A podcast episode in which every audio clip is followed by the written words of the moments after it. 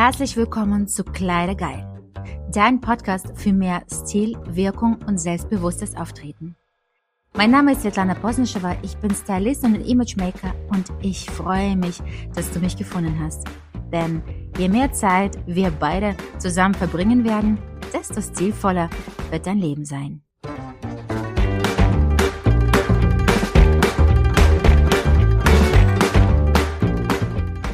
Hallo und herzlich willkommen zu meinem Podcast. Und heute habe ich eine sehr spezielle Gast, eine Frau, die anderen Frauen hilft, mehr Geld mit Ruhe zu verdienen. Ja, wie funktioniert das? Erzählt sie gleich selber.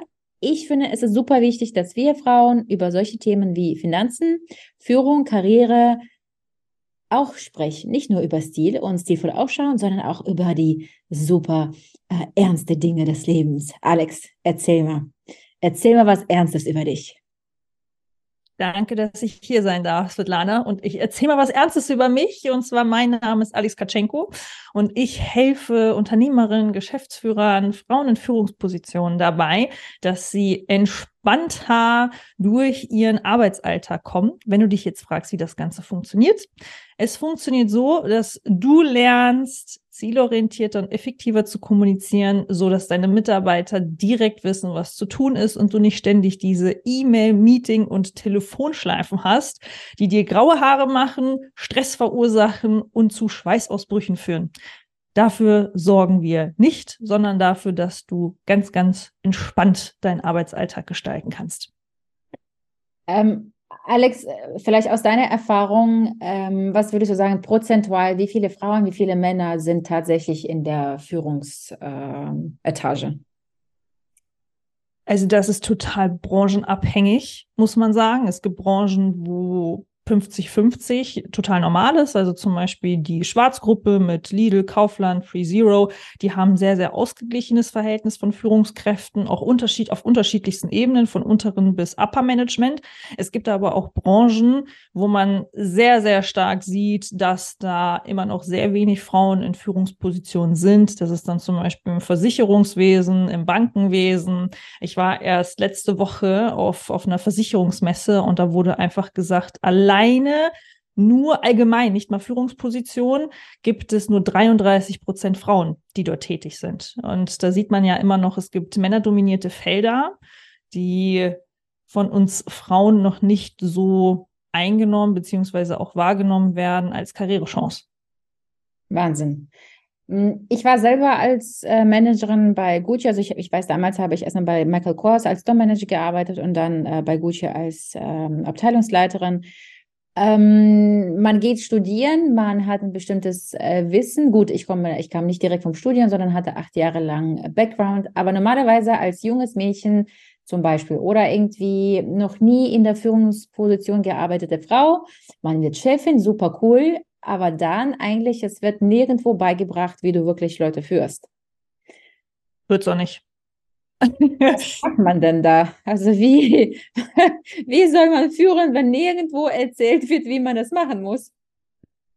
Also ich sag mal, ich sag mal so, die Thematik, die fängt ja schon von klein auf an, wenn Mädchen im Kindergarten irgendwie führen möchten oder da den Ton angeben, dann heißt es ja ganz oft schon so, oh, schwierig, zickig, passt dich lieber an. Bei Jungs ist das ein bisschen anders. Also da wird schon gesellschaftlich auch ganz, ganz viel einem mitgegeben, was man als Frau zu tun und zu lassen hat, als auch was sich gehört für einen Mann. Ähm, deine Frage zieht ja direkt darauf ab, wie lernt man Führung? Das ist am Ende Learning by Doing.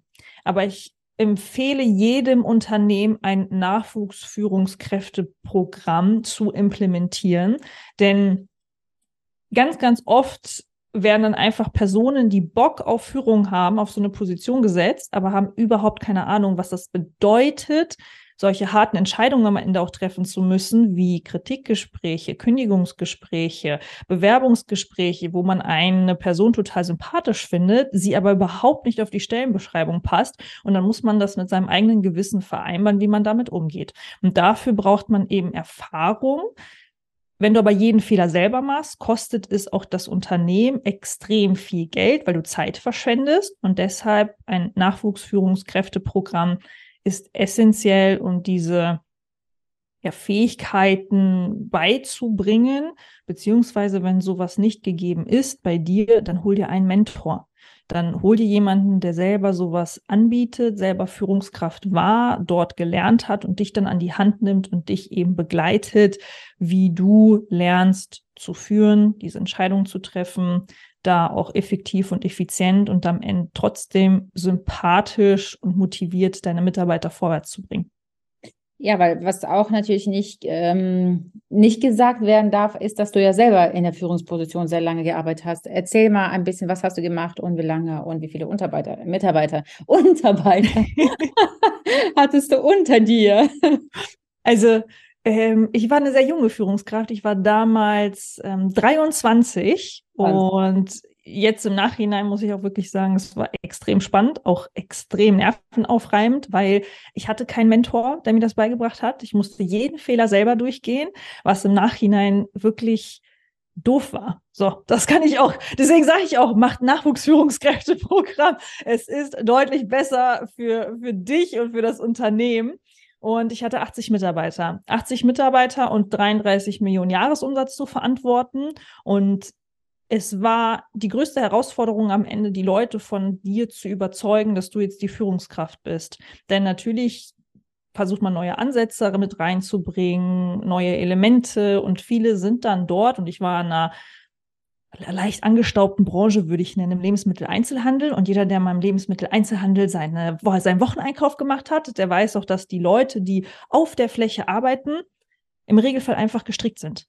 Das mhm. sind dann ganz einfache Persönlichkeiten, das ist die Hannelore, die Teilzeit dort arbeiten geht, die Regale auffüllt und einfach nur in Ruhe gelassen werden möchte. Das ist der Ahmed, der hinten im Getränkemarkt bei den Pfandflaschen gar keine Lust auf Kunden hat. Es ist die Susi an der Informationstheke, die sich einfach nur freut, wenn sie jemanden an der Info abkassieren kann. Also es sind es ist ein spezieller Schlag Mensch, das ist ein spezieller Typ Mensch und auch da zu lernen, mit denen umzugehen, dass alle dasselbe Ziel verfolgen, dass man sich ja gegenseitig auch helfen möchte, sich unterstützen möchte. Das hat wirklich lange gedauert, bis der Groschen gefallen ist, wie, die, wie ich sie überzeugen kann. Denn mit 23, dann sieht man auch noch nicht schlecht aus. Ja, da kommen ja die klassischen Gerüchte. Die hat sich hochgeschlafen, die kann ja nix. Das wird nichts, in einem halben Jahr ist sie weg. Alles, alles erlebt und gehört und hat auch den ein oder anderen Nerv gekostet damals. Okay, aber wie kann man das vorstellen? Also theoretisch, äh, ich sage, okay, ich bin jetzt junge äh, Führungskraft, es hatte noch nicht mal was mit Alter zu tun, aber ganz jung in meine Position, vielleicht bin ich auch 40 und es gibt kein Training bei uns in der Firma und ich will einen Mentor haben. Was machst du dann mit mir? Ich komme zu dir und was machen wir da? Gebe ich dir das Werkzeug an die Hand und bringe dir auch bei, wie du dieses Werkzeug zu benutzen kannst, das Führungswerkzeug. Denn Du kannst so viele Bücher lesen, wie du möchtest. Du kannst dir so viele Online-Kurse angucken, wie du willst. Ähm, am Ende kriegst du den Werkzeug Werkzeugkasten hingestellt, aber keiner sagt dir ganz genau, wie du jetzt den Schraubenzieher zu benutzen hast, wofür die Mutter da ist, wo, wo, wo der Hammer anzusetzen ist. Und genau das machen wir. Also alle relevanten Themen von effektiver Meetingkultur, Kündigungsgespräche, Feedbackgespräche, solche Themen wie Pre- und Onboarding, was da deine Verantwortung als Führungskraft ist und doch wirklich für Unternehmen von in, im Regelfall KMUs, ja, also die kleinen und mittelständischen, weil die Konzerne, die sind dann ein gutes Stück weiter. Aber auch dort habe ich Kunden aus, aus einem Bereich, wo dann 600, 800 Mitarbeiter sind, die sagen, hey, ich will das für mich holen, weil das, was mein Unternehmen anbietet, reicht mir nicht. Ich möchte da mehr Input von außen bekommen, um noch besser in dem zu sein, was ich den ganzen Tag tue, und zwar Leute führen. Mega. Ähm, okay, deine Kontaktdaten gebe ich natürlich gleich an alle, die sagen, okay, ich brauche, ich will mit, mit Mutter und äh, Schraubenzieher mich besser auseinandersetzen. Ähm, meine Frage ist, was hältst du, wir, wir sind hier trotzdem in einem stilvollen Podcast, was meinst du, wie wichtig ist auch das Aussehen oder Präsenz im, in der Führungskraft? Also ist es, spielt es eine Rolle oder darf man mit Jogginganzug, äh, ich übertreibe jetzt natürlich, ne? Aber was meinst du, wie wichtig ist auch visuelle Präsenz? Äh, wie viel Wert hast du darauf gelegt, auch in der Führungsposition? Jede Menge. Weil, auch wenn wir es nicht hören wollen, es wird mit zweierlei Maß gemessen. Ein Mann wird anders betrachtet als eine Frau. Und man muss sich da schon Gedanken machen, was will ich für eine Außenwirkung erzielen? Wie will ich auf andere wirken? Wie will ich mich selber auch fühlen? Und am Ende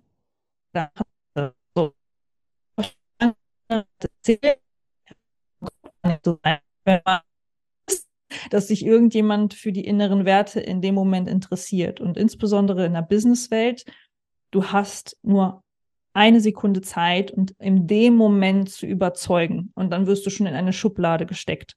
Und der zweite Eindruck wird dennoch geprägt vom ersten Eindruck, egal wie viel Mühe du dir gibst. Und deshalb war es ungemein wichtig für mich damals, meinem Stil, einem weiblichen Business-Stil treu zu bleiben, Farbe zu tragen in dieser grau-blauen Anzugwelt, in welcher ich dann ganz oft unterwegs war und auch meine Personal Brand dadurch zu fördern. Denn am Ende des Tages bist du eine Personal Brand. Wenn du eine Führungskraft bist, du musst Leute motivieren, du musst überzeugen, du hast Vorstandstermine, du tanzt da Präsentation, so nenne ich das immer liebevoll, vor hohen Tieren, die 100 Leute pro Tag sehen und in irgendwelchen strategischen Meetings über Milliarden entscheiden. Und dann musst du auch für dich überlegen, wie will ich bei denen im Gedächtnis bleiben? Und das funktioniert eben mit dem ganz eigenen persönlichen Stil, der genau dich und deine Charaktereigenschaften verkörpert. Alex, gib drei, äh, bitte, gib doch drei Tipps, was man heute vielleicht schon als junge Führungskraft hört, jetzt die Podcast, was man schon, vielleicht so kleine, kleine Minischritte, die man, auf die man achten könnte oder schon jetzt in, äh, in Arbeitsritual implementieren, damit man sich einfach selbstbewusster und stärker in der eigenen Position fühlt. Vom Aussehen her. Da sind wir immer noch beim Aussehen, richtig? Nee, nee, nee. okay. nee. Generell, okay. also jetzt äh, deine Werkzeuge da. Hammer. Äh, Hammer, Meißel, Schraube. genau. also das erste, das erste ist immer, was ich empfehle, mach dir am Abend zuvor deinen Tagesplan. Denn wenn du vorbereitet bist, hast du eine gewisse Sicherheit. Wenn du auf ein Dokument zurückgreifen kannst, wo du siehst, okay, ich habe folgende To-Dos heute zu erledigen. Und auch wenn dann etwas von außen kommt, etwas Außergewöhnliches, weißt du am Ende des Tages, was habe ich alles erledigt, was musste ich umpriorisieren. Das gibt dir aber ein Stück Sicherheit. Und dann schwimmst du nicht in deinem eigenen Terminkalender. Das Schlimmste, was du machen kannst, ist total blauäugig an so einen Tag reinzugehen und zu meinen, ah, das wird schon irgendwie funktionieren. No chance. Die Leute nutzen das aus. Open Door Policy. Jeder kommt dann, jeder will was von dir und am Ende des Tages hast du nichts gemacht und das erzählst du dir dann ja auch auf der Autofahrt nach Hause die ganze Zeit selber. Ich habe heute nichts geschafft, ich bin eine schlechte Führungskraft, ich habe meine To-Dos nicht erledigt und dann ist die Frage, brauchst du das? Brauchst du nicht? Also mach dir deinen Tagesplan. Dann, zweiter Punkt sind Meetings. Und zwar nicht diese ausartenden Meetings, wie man sie immer noch zu häufig sieht. Am besten auch noch digital. 30 Leute sind eingeladen, fünf haben die Kamera an, drei sprechen nur, der Rest hängt Wäsche auf. Das, das ist ja immer noch ganz, ganz häufig so. Ein Meeting muss vorbereitet werden. Nur die Personen, die einen Sprechanteil haben, werden eingeladen. Die Aufgaben werden im Meeting schon direkt ganz klar definiert und verteilt. Danach geht ein zusammenfassendes Protokoll an alle raus und es folgt eine Nachbereitung. Führe Meetings nur nach diesem Prozess. Auch da, du schaffst dir damit Freiraum. Am Anfang ist es ein bisschen lästig, wenn du noch nie so gearbeitet hast. Wenn du aber einmal diese Umsetzung startest in deiner Meetingkultur, wirst du merken, wie du viel, viel schneller und viel, viel effektiver deine Ziele erreichst. Und der dritte Punkt sind regelmäßige Meetings, Fixe, Check-ups, egal wie wir es nennen wollen, mit deinen Direktmitarbeitern. Sind es entweder direkte Führungskräfte oder irgendwelche Projektleiter, je nachdem, welche Position du hast. Du brauchst Gespräche mit denen. Und wenn es nur eine halbe Stunde pro Woche ist, wo die To-Dos abgestimmt werden, damit du weißt, was wird denn wie erledigt, zu wann, sind wir in der Timeline oder sind wir es nicht. Weil ganz viele Führungskräfte landen am Ende im sogenannten Mikromanagement, weil sie keine Übersicht darüber haben, was alles läuft.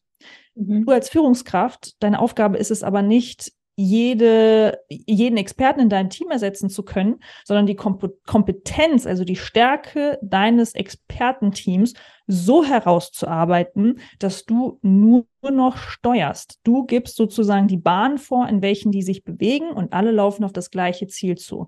Und deshalb braucht man eben Joe-Fixe, Check-ups, Catch-ups, ne? egal wie wir die Termine nennen wollen, damit man eben einen Überblick darüber hat, was die Woche geleistet wurde, was die Woche noch geplant ist und ob alle immer noch auf dasselbe Ziel einzahlen. Alex, also ich bin fasziniert. Wenn ich jetzt in der Führungsposition gewesen wäre, würde ich sofort zu dir laufen. Ich weiß, dass du auch super gerne Geschenke verteilst in, in, in Form von Checklisten. Ja, wie finde ich dich? Wie finde ich dich als äh, die Hörerin gerade in ihrem Auto auf dem Weg zu ihrer tollsten Arbeit? Und wie soll man dich am besten kontaktieren? Also am besten guckt ihr natürlich in die Show Notes jetzt bei der lieben Svetlana rein, denn da findet ihr zum einen mein Terminlink, wo ihr einfach direkt euren Termin sozusagen buchen könnt, aber auch immer gerne bei LinkedIn und Instagram zu finden. Mir wurde auch gesagt, ich habe sehr lustige Stories dass, da, dass es sich lohnt reinzuschauen. Deshalb, du bist herzlich eingeladen. Und wenn du sagst, ey Alex, ich, ich weiß jetzt nicht, ob überhaupt meine Mitarbeiter dafür offen sind, dass ich sowas mache oder ob es sich lohnt, da zu investieren, weil vielleicht ist es ja auch nicht für dich, sondern für eine andere Führungskraft in deinem Unternehmen, dann gibt es auch ein ganz, ganz tolles White Paper, wie du deine A-Plus-Mitarbeiter identifizierst. Auch den Link findest du in den Show Notes. Schau mal gerne rein. Ich danke dir. Wie ich sage, Kleider geil, wenn du weißt, wie es geht. Genauso ist das Führen geil, wenn du weißt, wie es geht. Alex, danke, dass du da warst. Ich konnte heute sehr viel äh, lernen und für meine Corporation in fünf Jahren definitiv ein paar Notizen gemacht. Äh, ich sage an der Stelle Tschüss an liebe Zuschauer, alle äh, Zuschauer, Zuhörer. Alle Details findet ihr in den Notes, wie Alex schon gesagt hat. Und ich sage nur, bis zum nächsten Mal. Tschüss.